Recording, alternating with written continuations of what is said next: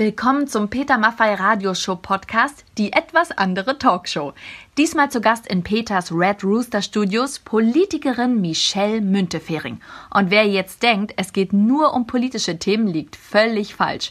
Es geht unter anderem um heiße Motorräder, warum Michelle einmal im Ferienlager den Papst verpasst hat und die Frage, wer besser Auto fährt, Michelle oder ihr Mann Franz Müntefering. Und wir blicken mit Peter Maffei in der heutigen Folge hinter die Kulissen. Peter zeigt seine Gitarrensammlung und erzählt, wie seine Songs entstehen. Und mein persönliches Highlight, wir hören Michelle Müntefering singen mit ihrer wirklich engelsgleichen Stimme. Das ist der absolute Wahnsinn. Die Songs, die Michelle Müntefering im Gepäck hatte, die können wir ja im Podcast aus rechtlichen Gründen nicht spielen, aber Sie können die Playlist des Lebens wie immer nachhören auf petermaffeiradioshow.de. So, jetzt ganz viel Spaß. Los geht's. Die Peter Maffei Radio Show. Direkt aus den Red Rooster Studios. Liebe Freunde, meine Damen und Herren, alle, die ihr euch jetzt zugeschaltet habt, herzlich willkommen. Wir freuen uns, dass ihr dabei seid. Die Peter Maffei Radio Show geht in ihrer neuesten Ausgabe an den Start und wir begrüßen heute wie immer einen Gast, der mit einer Songliste zu uns kommt. Äh, wir werden ihn fragen, warum diese Songs und wir werden natürlich auch herauszufinden versuchen, was sich hinter diesen Songs versteckt. Meine Partnerin Henriette Fee-Kürzner. Hallo. Freue mich, dass du da bist und wir freuen uns natürlich auf unseren nächsten Gast. Der ist, glaube ich, auch schon im Anmarsch und wenn du magst, Henriette, Ja. dann holst du ihn bitte rein. Das mache ich. Ich laufe wie immer zu unserer wunderschönen roten Studiotür hier in den Red Rooster Studios. Ja. Wir gucken mal, ist sie da? Politikerin Michelle, Müntefering. Müntefering. Hallo, grüß euch. Schön, dass du da bist, Michelle. Danke. Bitte. Wie sitzen wir denn? Komm rein und guck dich in Ruhe um und komm an. Wie war deine Reise? Toll hier. Ja. Oh, so viele Gitarren. Ja. Gut war die Reise. Äh, allerdings habe ich momentan kein Motorrad mehr. Aber vielleicht haben wir ja noch mal Gelegenheit. Das werden wir organisieren, ich verspreche es dir. Das wäre schön. Ihr macht zusammen eine Motorradtour nachher? Das haben wir vor, ja, genau. Cool. Wenn wir hier durch sind, wenn wir, wenn wir Michelle los, gut weg. ausgequetscht haben. Und Ich, ich frage deshalb, weil bei Peter weiß man nie, es hätte auch sein können, der steht jetzt auf und geht zum Motorrad und ist weg mit dir und wir machen noch ein bisschen. Nein, ich freue mich, dass Michelle da ist. Wir haben uns lange nicht gesehen und, äh, und wir werden natürlich über sehr vieles sprechen. Michelle, du bist Ministerin äh, für internationale Kulturpolitik. Es kann sein, dass es den einen oder anderen gibt, der sich darunter nichts vorstellen kann. Was ist das genau? Staatsministerin im Auswärtigen Amt für Ja. internationale Kulturpolitik bei Heiko Maas. Äh, Ich kümmere mich um die dritte Säule der deutschen Außenpolitik. Also wir haben ja eine Außenpolitik, die Diplomatie, die Wirtschaftsbeziehungen und die dritte Säule ist eigentlich die Außenpolitik der Gesellschaften. Also überall da, wo Menschen zusammenkommen. Und ähm, das ist natürlich insbesondere im Bereich der Kultur, also Künstlerinnen und Künstler, die miteinander im Austausch stehen, ähm, aber auch Wissenschaftlerinnen und Wissenschaftler, überall da, wo wir international Menschen zusammenbringen können. Und was ist das Ziel? Also ich meine, internationale Kulturpolitik sollte immer auch Friedenspolitik sein. Und es geht, vermute ich mal, wie in vielen anderen gesellschaftlichen Bereichen auch, um Austausch, um Abbau von Vorurteilen, um Konzepte, wie man globale Probleme bewältigt, Absolut. Vielschichtigkeit, die man zulässt, weil sie viel mehr erzeugt, äh, als wenn man sie nicht zulässt. Eigentlich um Koexistenz, oder? Ja, ähm, wir wollen vor allen Dingen den Austausch ermöglichen, also Räume schaffen, in denen wirklich diskutiert werden kann, in denen Reibung entsteht und Hitze und Wärme und Kreativität und Fortschritt auch. Das ist Ziel auch von internationaler Kulturpolitik. So wie ich dich erlebt habe, ich habe mir im Vorfeld auch ein paar Reden von dir angeschaut. Für dich ist Kultur aber auch wirklich ein Herzensthema, ne? Ja, das ist, ist so. Ähm, für mich war auch erst die Kunst und die Kultur da und dann die Politik. Und damit hat für mich eigentlich alles angefangen. Es geht eben nichts ohne den Menschen, der denkt. Du hast uns eine Songliste mitgebracht. Ja. Und wenn du erlaubst, äh, starten wir mit dem ersten Song. Time to Wonder, Fury and the Slaughterhouse. Und wir wundern uns jetzt, was hinter diesem Song alles, äh, dahinter steckt. Magst du uns ein bisschen etwas darüber erzählen? Fury in the Slaughterhouse, Ja. eine alte Hannoveraner Band. Ja. Ähm, ich habe die kennengelernt, da waren wir, ich glaube, 13, 14 äh, im Feriencamp. Und ich habe das ausgewählt, weil das ein ganz wichtiger Song war.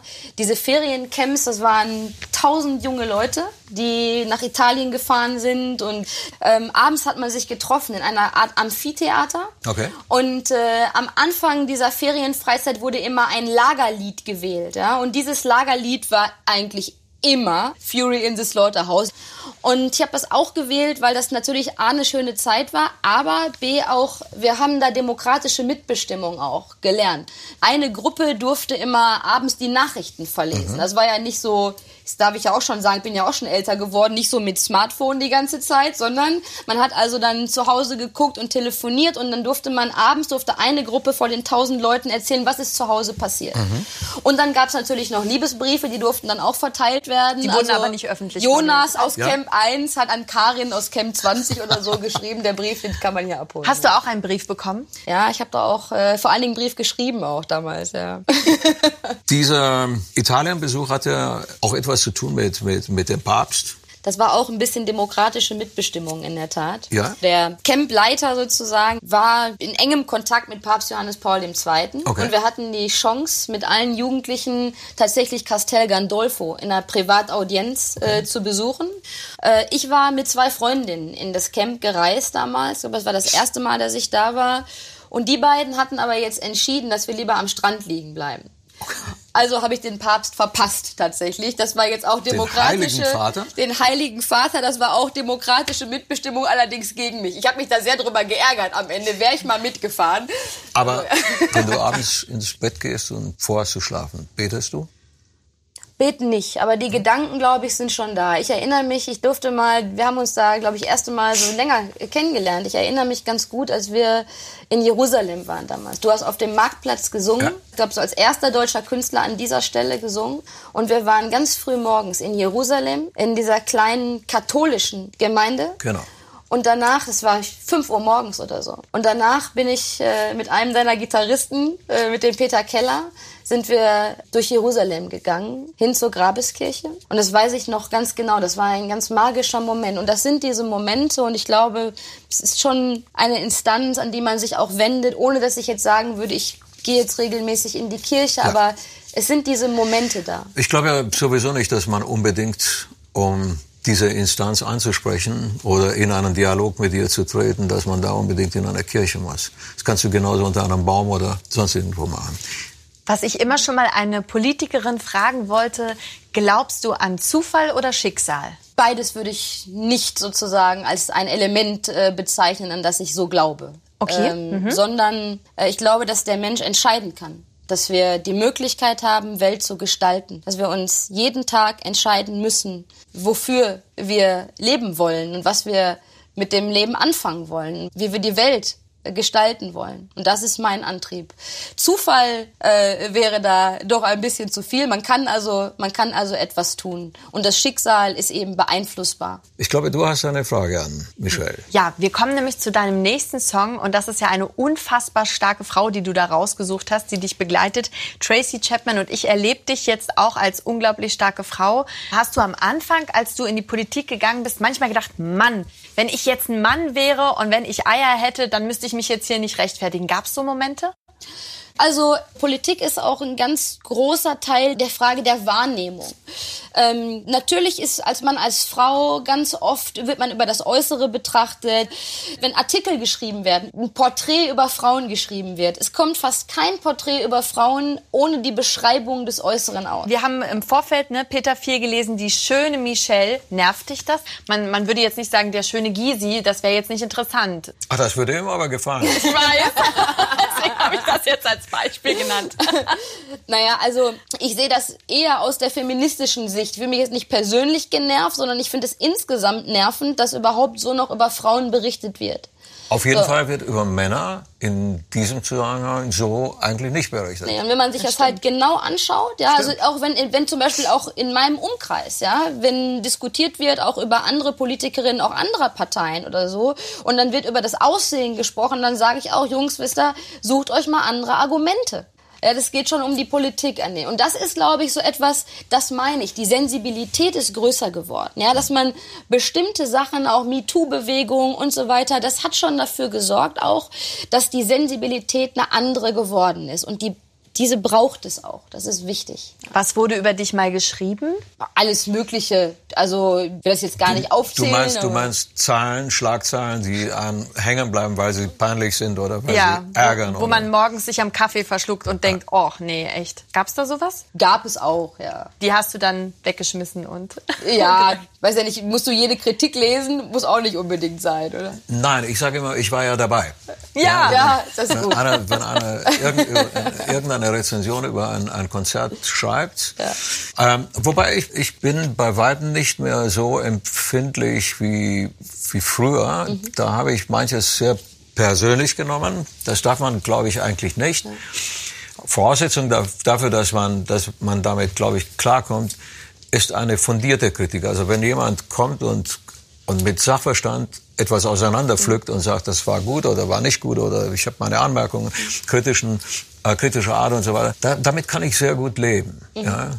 Das muss man, wenn man rausgeht, Ja. dann muss Aber- man diesen Wind abkönnen. Ja? Genau, bei den Frauen ist es aber eben oft so, Aber wenn es subjektiv ist und, genau. und, und auch dann irgendwo wegrutscht, geschmacklich, dann, dann äh, bin ich eher bereit, so etwas einfach auf die Seite zu tun und sagen, don't criticize what you don't understand, hat Bob Dylan mal gesagt. Kritisiere Ja, nicht schlau. etwas, was du nicht verstehst. Ja. Ja, was, was wir halt sehen, um das zu vervollständigen, es ist so, dass Frauen eben auch immer persönlich angegriffen werden. Eben ganz wenig ja. Äh, ja, mit objektiver Kritik, sondern es geht sehr, sehr schnell äh, auf die persönliche Schiene, sexistisch und so weiter. Das sieht man auf den Twitter-Kanälen. Also das ist nicht nur eine Frage für mich, sondern für viele, eigentlich für alle Frauen, die Ja. in der Politik tätig sind. Und das darf nicht so bleiben. Jetzt kommen wir zu einem sehr, sehr spannenden Punkt, Michel. Wir haben vor, äh, am Ende der Show mit dir zusammen ein, ein Lied zu spielen. Ich hoffe, du bist einverstanden damit. Ich spiele ja seit drei Wochen Gitarre, insofern bin ich ja bestens vorbereitet. Genau das, genau das habe ich gehört. seit drei Wochen erst. Äh, Vielleicht seit acht Wochen oder so. Jedenfalls in der Corona-Zeit habe ich mir eine Gitarre Und, gekauft. und, und wie kam es zu diesem Entschluss? Es war ein ganz spontaner Entschluss, aber ich habe Gitarrenmusik, Gitarren insgesamt immer geliebt. Man muss ja auch manchmal auf andere Gedanken kommen tatsächlich. Aber was machst du? Gehst ins Netz und liest nach, wie man A-Moll mit den Fingern äh, auf, äh, auf der Gitarre spielt? Oder, oder, Oder gehst hast du einen Lehrer? Ja. Ich habe tatsächlich mit ein paar Tutorials angefangen und Okay. habe dann aber gemerkt, ganz alleine komme ich da so nicht durch. Ich brauche schon mal jemanden, den ich, den ich ansprechen kann und fragen kann. Und das habe ich auch, äh, genau, ich habe auch Und dann jemanden. sitzt du zu Hause, sperrst dich an in ein Ja. stilles Kämmerlein und, und probst. Wie lange spielst du da? Zeig mal deine Finger. Tut das noch nicht weh? Nee, Sag ist mal, schon fertig. Ich Ja? möchte mal Ja. deine Finger. Peter. Oh ja, Sag die mal sind, deine. Ich beschreibe mal kurz. Ja, okay. Die sind, die sind ziemlich rau Ja, aber hier. und, und fest. Die sind im, Augen, im. Augenblick ist das weich. Wenn wir auf Tour gehen und Ja. dann irgendwie stundenlang spielen, das, da kannst du drauf herumreiten, da Hast passiert du, schon gar mal, nichts. hast du schon mal blutige Hände gehabt Natürlich. So Klar. richtig, dass du gesagt hast, jetzt Klar, ist irgendwie... klar. Das ist, das ist äh, was ganz Schlimmes. Das wirst du irgendwann tat am. Anfang auch sehr weh. Ja, das glaube ich. Das Ich habe direkt 13er Seiten drauf gehabt, die, Stahlseiten. dick, das sind die dicksten, musst du wissen, die man spielen kann im Grunde genommen. ich habe also voll durchgezogen Ja. und dann habe ich aber auch gemerkt, jetzt ist irgendwo okay. Aber das passt zu dir. Also wenn schon, wenn schon. Ja. an die Richtig. 13er Seiten. Du siehst heute, du hast sowieso heute auch was von einem Cowgirl, deswegen passt da auch die Gitarre. Und Michelle, wir haben hier unglaublich viele Gitarren. Peter, du, äh, ich würde vorschlagen, wir gehen gleich mal rum. Ich muss das fachliche Urteil von, von Michelle einholen. Jetzt Genau. Komm, Schau Michelle. dich um in Peters, Da kann ich natürlich nicht Nein sagen. äh, Peters Spiel- und Wohnzimmer. Was ist das denn für eine? Du weißt doch, dass irgendwann mal in der Popmusik Sitars eine Rolle gespielt haben. Ja? Ja. Und die zu spielen ist für, für viele unmöglich, weil das wirklich ein sehr komplexes Instrument ist. Die ist jetzt nicht gestimmt, Mhm. aber sie wird gespielt wie eine Gitarre und klingt wie eine Sitar. Zupfst du die oder nimmst du die einfach nur so als Nein, Schlag? die, die, sind, die sind für den Sound da. Hast du. Peter, hast du eigentlich eine Lieblingsgitarre oder magst du alle und jede lebt irgendwie? Das ist, das ist ein bisschen schwierig zu, zu beantworten. Es gibt Gitarren, die ich mehr spiele als andere. Ja? Aber wie war das bei dir, Michelle, ganz kurz? Hast du deine erste Gitarre geschenkt bekommen? Hast du sie dir selber gekauft? Wie Nee, ich war das jetzt? wirklich in Bochum, äh, bin an dem Gitarrengeschäft vorbeigefahren und habe mir gedacht, so, und das ist jetzt, äh, jetzt nimmst du die Zeit, die etwas mehr ist, weil abends haben ja Veranstaltungen weniger stattgefunden in der Corona-Zeit oder es ist immer noch so. Und äh, ich musste einfach meinen meinen Kopf frei kriegen und ich dachte mir, okay, jetzt Mach's einfach, versuch es. Es wird nicht bei dieser einzigen bleiben. Ich gebe zu, ich pendel ja zwischen Ruhrgebiet und Berlin. Und nachdem mir das sehr viel Spaß gemacht hat, habe ich mir in Berlin jetzt auch eine gekauft, damit ich sie nicht mehr her transportieren muss. Geht schon los.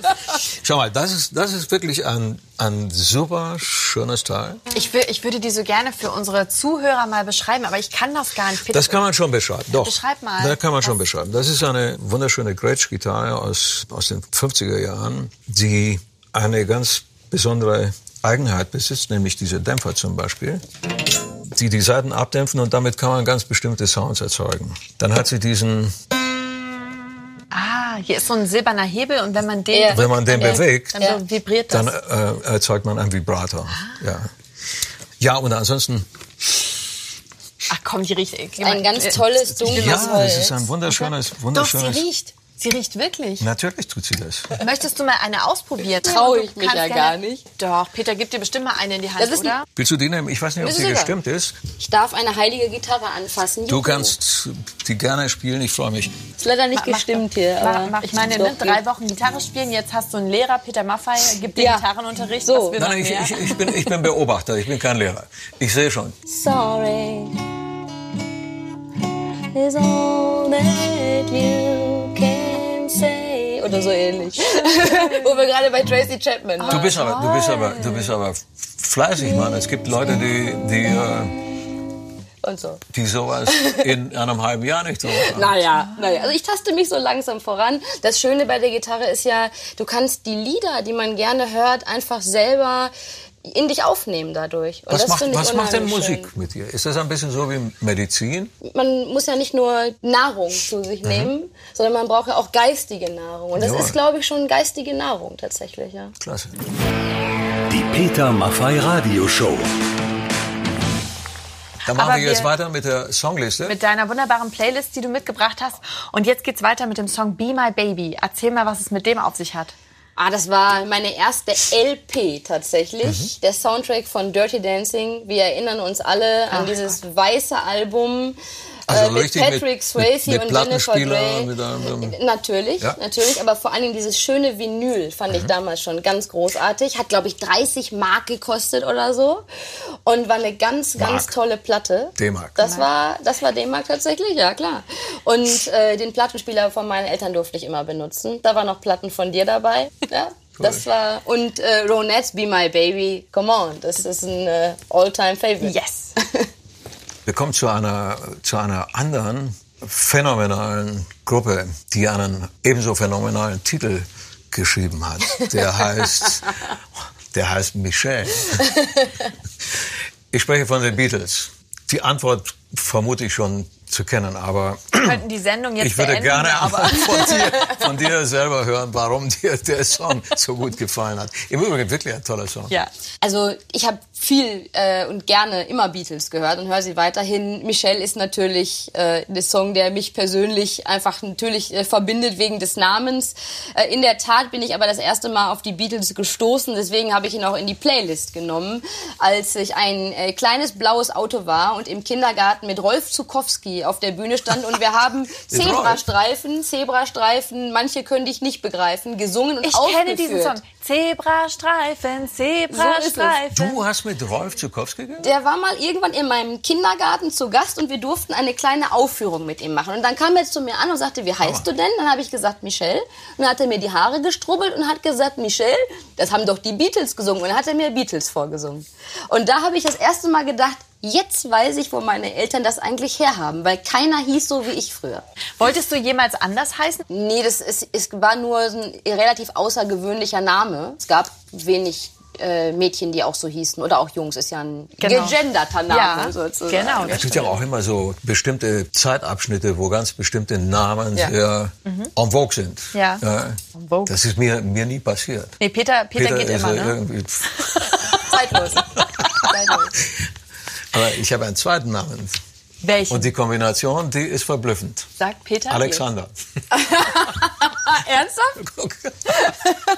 Nee, ver- Peter Alexander, ja. Wirklich? Das war in unserer Familie, aber ich glaube, das ist äh, in vielen Familien so üblich, dass der Sohn den Namen von, von dem Vater auch noch mitbekommt. So, mein Papa heißt Wilhelm Alexander, also habe ich Alexander. Stell dir vor, jetzt Wilhelm, dann wärst du Peter, Willi, Maffei. Wilhelm, nicht Willi. Ja, stimmt, Wil Wilhelm, natürlich, natürlich. Ähm, Michel, Peter ist schon ganz okay. Peter finde ich auch okay. Eine Frage an dich, Michel. Was hat denn eigentlich deine Familie, dein nächstes Umfeld gesagt, als du gesagt hast, Leute, Politik ist das, was mich interessiert, das werde ich ab jetzt machen. Das war ja so ein schleichender Prozess. Ja? Ich habe ja angefangen in der Schule, habe mich dann bei den Jusos engagiert und tatsächlich dann war über zwölf Jahre lang im Unterbezirk, äh, also in Herne, in meiner Heimatstadt ganz aktiv, war im Stadtrat, also ehrenamtlich in der Kommunalpolitik und so. Und ich komme aus eher einem eher konservativen Elternhaus und dann ist immer so ein bisschen beäuge mit der SPD und so. Und ähm, das war, ich musste mich da schon durchsetzen, sage ich mal so. Das war jetzt nicht selbstverständlich. Und dann ging es ja 2013 in die Bundestagskandidatur. Mhm. Und äh, da hat mein Vater dann auch gesagt, mach das jetzt und ich unterstütze dich auch dabei. Aber das war nicht selbstverständlich, dass ich mich politisch engagiert habe. Ich habe da, wenn ich das auch sagen habe oft auch darüber nachgedacht, der, der Weg ist nicht selbstverständlich, aber dass das in Deutschland möglich ist, dass wenn man sich aufmacht, wenn man sich engagiert, mhm. dass man sich engagieren kann und dass man auch kandidieren kann tatsächlich und gewählt werden kann. Auch das ist in weiten Teilen der Welt nicht so einfach. Ähm, ich komme also aus einem ganz, aus einem einfachen Handwerkerhaushalt, ja, und es gab keine Vorbedingungen für mich. Ich weiß nicht, wie das bei mhm. dir mit der Musik war, aber die gab es bei mir nicht. Und wie gesagt, das politisch waren das schon harte Diskussionen bei uns. Das heißt, bei euch ging es zu Hause manchmal hoch her? Absolut. War dir klar, wo dein, wo dein Weg hingeht, als du quasi in die Politik eingestiegen bist, wo du hin willst? Und dann würde mich natürlich interessieren, wo möchtest du noch hin? Hast du eine Vision, wo du sagst, das möchte ich erreichen? Also das geht gar nicht in der Politik. Natürlich hat man Ziele, sich zu engagieren und so, aber dass man das vorher genau weiß, wo das hingeht, das ist relativ äh, unrealistisch, weil dafür gibt es so viele Unbekannte in der gesamten Rechnung. Äh, das Wichtige war für mich immer irgendwas zu tun. Am Ende hat die Politik immer gewonnen. Es gab immer viele Dinge, die mich interessiert haben. Ich hätte gerne äh, Theaterregie zum Beispiel studiert. Oh, das kann ich mir bei dir auch gut vorstellen. Aber dann kamen die Jusos und die haben gewonnen. Ja. Und so war das ein paar Mal in meinem Leben, dass ich gesagt habe, das ist das, was mir das Wichtigste in diesem Moment ist und was mich am meisten ausfüllt. Und so ist der Weg weitergegangen. Und das Schöne ist natürlich jetzt in der internationalen Kulturpolitik, dass ich jetzt Künstlerinnen und Künstler ja, fördern kann. Kultur zu fördern als elementaren Bestandteil von Demokratie, der Demokratie lebendig macht, ist einfach ein ganz, ganz tolles Amt. Hast du manchmal das Gefühl, dass du als Politikerin mit Gummiwänden zu tun hast, an denen man sich verschleißt? Eher mit ganz dicken Brettern. Okay, das, das ist noch eine Nummer härter. Ja. Ja, das ist so. Das ist, äh, hat der Max Weber ja mal gesagt, Politik ist das langsame Bohren dicker Bretter und das stimmt auch. Ähm, man braucht eben viel Ausdauer, Geduld, aber eben auch die nötige Leidenschaft weiterzumachen. Man muss schon die Ziele ja im Blick haben. Und wenn man so heute auf die Welt guckt und in die Gesellschaft hineinguckt, du engagierst dich ja auch sehr, Peter, immer schon, ähm, es gibt genug Gründe, dass sich die Vernünftigen zusammentun, dass wir was verändern, ja. dass wir das nicht aus dem Blick verlieren, wofür wir eigentlich, ja, wofür wir eigentlich leben an der Stelle. Ich habe das immer bewundert. Ich bin ein ungeduldiger Mensch. Du hast ja gesagt, wenn man etwas in der Politik äh, braucht, dann ist es mhm. unter anderem eben diese Geduld. Äh, ich verfolge ja die politischen Vorgänge und mir wird immer klar, wie viel Energie auf der Strecke bleibt zum Teil, bis es zu, einem, zu einer Lösung kommt. Und wie viele gute Ansätze gar nicht so richtig zum Tragen kommen. Ja, schau, Demokratie ist anstrengend. Die braucht Zeit, die braucht Geduld und man kriegt auch nicht immer das schon gar nicht hundertprozentig, was man sich jetzt selber vorstellt. Genau das Aber es ist die beste Form, die wir zum Zusammenleben gefunden haben. Sie ist Impulsgeber. Ja. Sie regt ja zu diesem Dialog an. Kontroverse Meinungen schaffen ja neues Bewusstsein und, und äh, dass diese Vielschichtigkeit eigentlich die, die Zukunft ist und nicht eine, eine Monokultur. Ja. Äh, Michael, jetzt wird's heiß. Genau. Jetzt kommen wir zur heißen Minute. Endlich. Endlich. Peter freut Was sich auch schon. immer das sein mag. Pass auf. Es ist ein wunderbares Spiel. Guck mal, das ist unsere Sanduhr mit goldenem Yes. Sand. Die läuft Okay. eine Minute. Okay. Das heißt, du hast eine Minute Zeit, Fragen Das zu macht ihr aber nicht beantworten. nur mit Politikerinnen und Mit Politikern. allen. Mit allen. Nein. Peter liest dir jetzt Fragen vor. Okay. Äh, und du darfst aber nur Ja oder Nein antworten. Oh ja. Nichts erklären. Das ist immer für Politiker ganz Danke. Ja. schwieriges Pflaster. Michelle, jetzt wird's heiß. Genau. Drei, zwei, eins, los. War Politik schon als Kind ein Thema für dich? Nein. Warst du eine beliebte Schülerin? Ja. Ja. Haben du, Franz, politisch manchmal unterschiedliche Meinungen? Ja. Teilst du dein Lieblingsessen? Ja. Hat äh, Corona dich verändert? Ja. Kann man mit Franz Pferde stehlen? Absolut. Gab es mal ein Interview, welches du gerne abbrechen wolltest? Ja.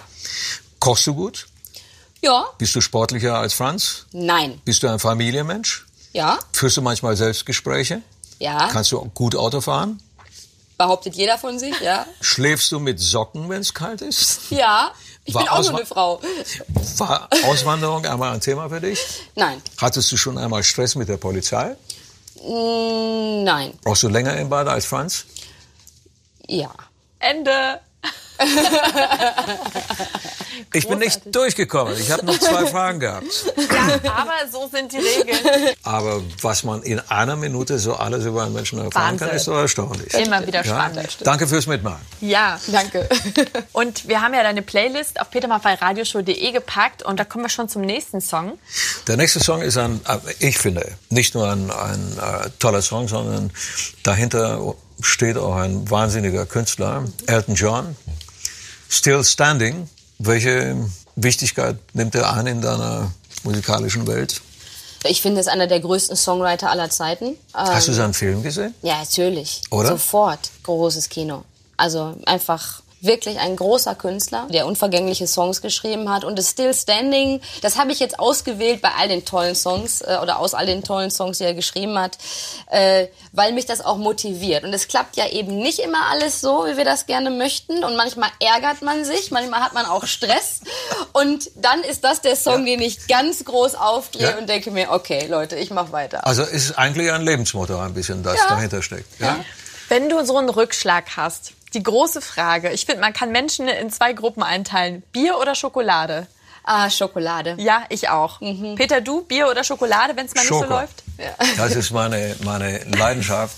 Ich, ich stehe manchmal nachts auf und gehe in die Kammer und checke einmal die Vorräte durch, welche Schokoladen da irgendwie zu haben sind. Ich kann da nicht Nein sagen. Und ich muss tierisch aufpassen, nicht zu viel davon abzukriegen, weil es wandert sofort auf die Hüften. Ey, da komm, du Wem bist wirklich das? äh, einer der, der schlanksten äh, Männer, die ich überhaupt, oder? Ich habe heute ein weites Hemd an. nein, aber, nein, aber du, also wirklich. Nee, aber Schokolade, Bier, äh, Bier auch. Also gelegentlich ein, ein schönes Aber nicht zusammen, ne? Das- Bier. Nein, das passt ja nicht wirklich gut zusammen. Dunkle Schokolade oder Nougat oder sowas? Was Schwarz. Dunkle. Dunkle auch, ja? Ja. Und jetzt, weil wir beim Thema Aber zur Not auch Nougat. So. Die Peter Maffay Radioshow. Direkt aus den Red Rooster Studios. ich habe gelesen, Franz ist mit 500 Krawatten in deine Wohnung in Berlin. Wie viel? Mit 500 Krawatten. Stimmt das? Hat Franz so viele Krawatten? Also es waren gefühlte 500 Krawatten. Okay. Äh, und äh, zu dem Zeitpunkt war meine Wohnung auch noch etwas kleiner, als sie jetzt ist. Äh, mittlerweile habe ich auch ein Zimmer mehr. Also insofern, äh, ja, das war schon ein kleiner Krawattenschock, äh, den ich da erlebt habe. Aber mittlerweile trage ich die einfach selber. Die Also Krawatten? ich, ja, ich klaue ihm die und trage die selber. Das ist jetzt einfach nur zu dem Hemd hier. Das aber ich cool. es kommt schon vor, dass ich mir morgens überlege, Hemd, da passt eigentlich ein Krawattenhemd und dann Aber dann ist Krawatten zu schenken auch immer ein Thema, oder? Ach, nicht wirklich. Für Franz ist das ja eine Art äh, Arbeitskleidung über Okay. viele Jahrzehnte gewesen. Ja? Und äh, genau, und die hängen jetzt da und er braucht sie auch hin und wieder noch, aber ich kann sie auch ganz gut. Und welche, welche bevorzugt er so, wenn ich fragen darf? Manchmal sagt er Farb- mir, passt, passt, hier Farben? besser, passt hier besser die oder, aber es ist, äh, er Ja. ist ja uneitel an der Stelle. Ich habe äh, öfter mal so Sprüche gehört, was hast denn du da an, wenn ich einen Anzug an hatte? Ich habe Anzüge. Ist nicht so, dass ich trage sie halt nicht so oft. Ja. Ich finde immer so eine Lederjacke, um bei diesem Klischee zu bleiben, das ist ja auch der Grund, warum ich die, die trage. Die sind so schweinebequem. Die nimmst du, die stellst du in die Ecke, da passiert nichts. Äh, und die braucht auch keine Bügelfalten oder ähnliches. Und deswegen habe ich die angefangen irgendwann mal zu tragen. Und daraus ist dann diese, ja, dieser Gebrauch entstanden. Das war keine Quintessenz einer langen äh, Überlegung. Ja.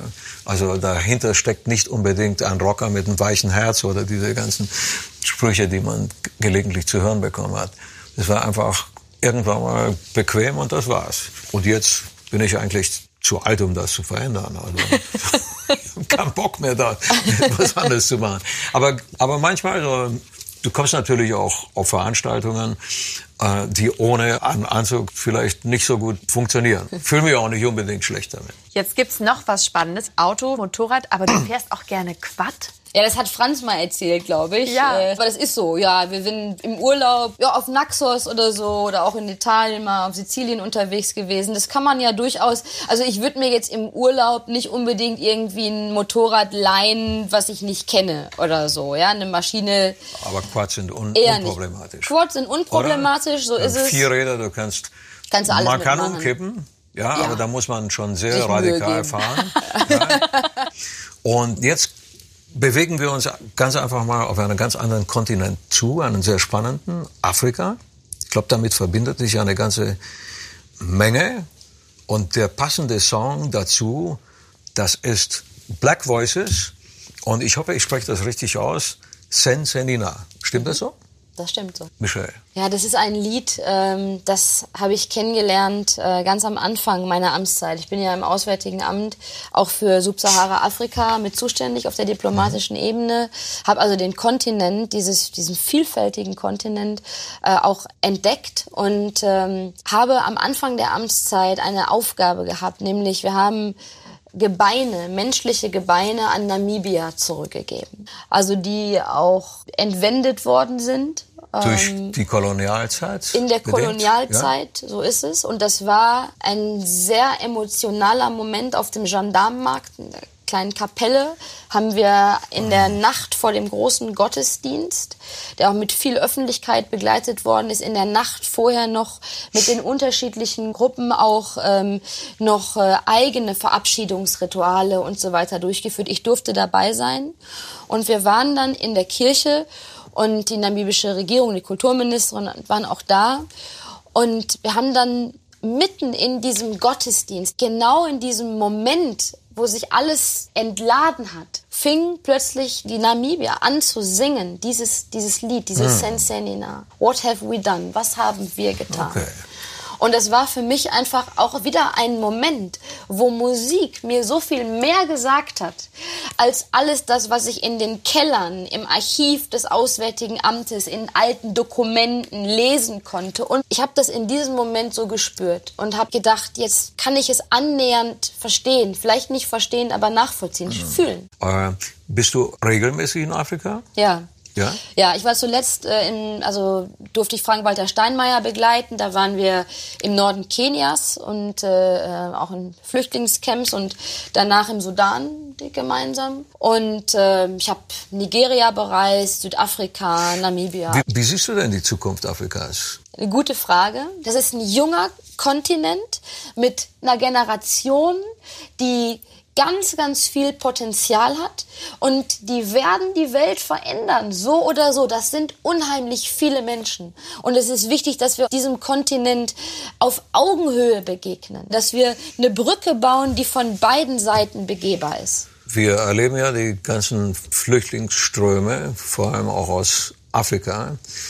Und offensichtlich versuchen ja viele Menschen äh, irgendwo anders anzudocken, weil die Lebensbedingungen in Afrika extrem hart sind und auch gekennzeichnet sind von Korruption, äh, von kriegerischen Auseinandersetzungen und so weiter. Auch von Ausbeutung durch andere Nationen, weil Afrika natürlich enorm äh, reich ist an, an, an Bodenschätzen. Ich habe deswegen gefragt, weil die Zeit ein bisschen zwischen den Fingern zu zerrinnen scheint und äh, dieser Kontinent von so vielen Problemen behaftet ist, dass man sich fragt, ob er das schafft, gegen die Zeit zu gewinnen und ob die übrige Welt Afrika sich so positiv entwickeln lässt oder ob sie Afrika benutzt, wie das ja in vergangenen Zeiten oft passiert ist, durch Kolonisation und durch Ausbeutung. Wir haben ja in der Bundesregierung auch afrikapolitische Leitlinien verabschiedet, also gemeinsame, genau diese Fragen auch bearbeitet. Wie, welches Verhältnis wollen wir auch zu Afrika weiterentwickeln? Ähm, und in diesen Leitlinien steht eigentlich ganz, ganz schön viel drin. Auch genau dazu. Also, was ich gesagt habe, Partnerschaft auf Augenhöhe. Was heißt das ganz konkret? Welche Themen beinhaltet das? Welches Verständnis auch in den Handelsbeziehungen? Wie können wir junge Menschen eigentlich fördern? Wir haben im Auswärtigen Amt ein Projekt, äh, die Deutsche Albert Einstein Flüchtlingsinitiative, die ich sehr wichtig finde. Ich habe äh, in, im Norden Kenias habe ich zwei junge Menschen getroffen, junge Frau, jungen Mann, denen wir die Möglichkeit geben, vor Ort zu studieren. Diese beiden jungen Leute haben aber wiederum Verantwortung übernommen für die Menschen, mit denen sie jetzt in dieser Situation mhm. zusammenleben und bringen denen wiederum was bei. Es gibt mittlerweile Tausende von diesen jungen Menschen, okay. in die wir in Köpfe investieren, von denen wir glauben, dass sie okay. etwas bewegen können. Das sind Parlamentarier, die, die ihr Wissen in die Gesellschaften bringen, um dort Richtig. mit diesem Wissen für die Gesellschaft etwas Richtig. zu erreichen. Gut, wir machen einen musikalischen Sprung. Gehen aber natürlich weiter in deiner Playlist. Michelle Müntefering heute zu Gast in der Peter Maffei Radioshow. Und wir kommen jetzt zu einem Song, den du gerne beim Autofahren hörst. Willie Nelson, eine Legende. Wir haben natürlich gut recherchiert und wir haben mal gehört, Franz hat mal dein Auto zu Schrott gefahren. Ja, das hat er auch schon hingekriegt. Also, genau. Aber meistens fahre ich. Bist du, ein guter bist du ein guter Beifahrer oder bist du lieber selber Na, am Steuer? Die einen sagen so, die anderen sagen so. Wie ist es bei dir, Peter? Bist du ein guter Beifahrer Nein. oder meckerst du dann die ganze Zeit? Sagst, die ganze oh, Zeit. Achtung, Achtung, gib nicht so viel Gas. Oh Gott. Oh da Gott. kommt ein Fahrradfahren. Nein. Ich fahre leidenschaftlich gerne Auto. Für mich ist Autofahren Entspannung. Also wenn, wenn wir ein Konzert irgendwo gespielt haben, dann setze ich mich gleich danach hinter Steuer. Bin sowieso auf 180 oben. Und dann fahre ich in die nächste Stadt und während ich das tue, komme ich wieder runter. Mhm. Ich komme darüber hinaus in der nächsten Stadt an, kann in Ruhe pennen und am nächsten Tag bin ich, bin ich schon da. Mhm. Für mich ist Autofahren, äh, das widerspricht ein bisschen meiner, meiner ökologischen Auffassung. Ja? Genauso wie das Motorradfahren, da habe ich ein bisschen eine, eine Schere im Kopf. Aber ich, ich sitze gerne hinterm Steuer und und hänge da ab mit guter Musik und so weiter, stundenlang. Michelle, du hast mir erzählt, du hattest eine Florette. Ja, eine kleine Kreidler. Äh, die hatte ich in meinem Wahlkampf. 50 Kubikzentimeter. Ja, das war eine 50er. 50.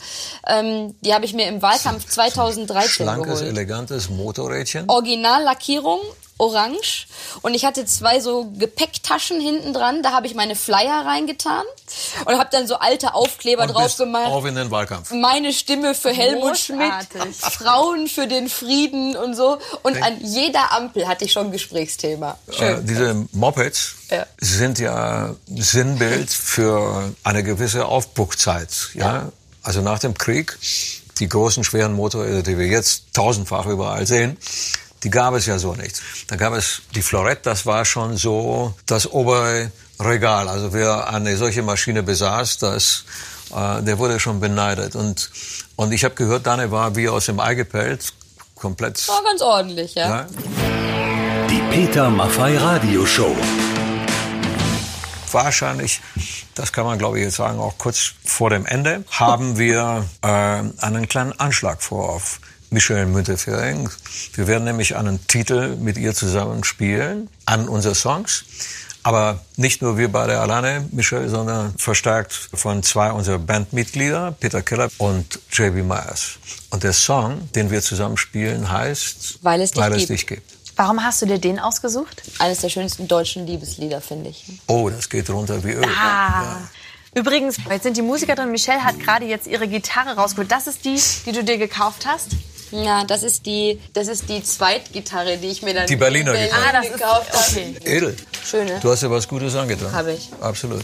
Peter Maffei an der Gitarre, Michelle Müntefering an ihrer neuen Gitarre, Peter Keller Gitarre und was spielst du? Das ist eine ganz kleine Gitarre, Mandoline. JB an der Mandoline sieht sehr süß aus. Michelle, du hast, du hast Geige gespielt. Ja, elf Jahre, Jahre sehr unerfolgreich. Verstößt, glaube ich, gegen die UN-Menschenrechtskonvention. Von daher vielen Dank, dass ihr mir das zutraut, dass ich hier drei Akkorde klimpern unbedingt, darf. Unbedingt, unbedingt.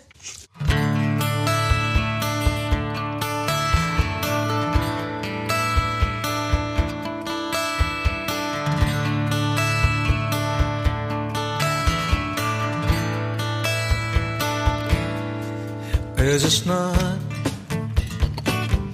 und die Zeit bleibt stehen. Du liegst hier bei mir und sollst niemals vergehen. Ich fühl genau und ganz tief in mir. Ich hab dich gesucht, ich gehör zu dir und du zu mir. Was früher war, das hat nicht gezählt, weil ich jetzt erst weiß, du hast mir gefehlt, weil es dich gibt, fange ich neu an. Es gab manchen Sturm, doch du bist für mich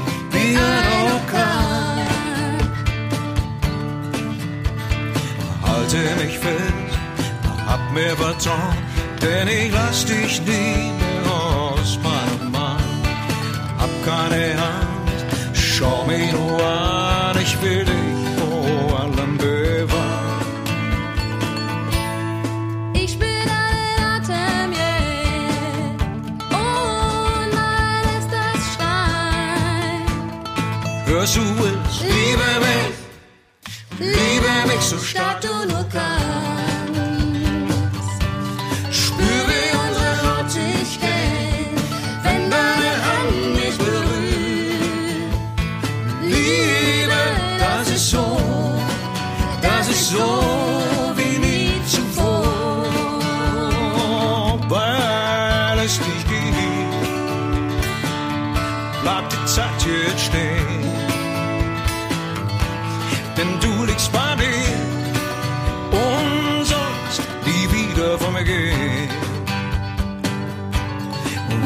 Und weil es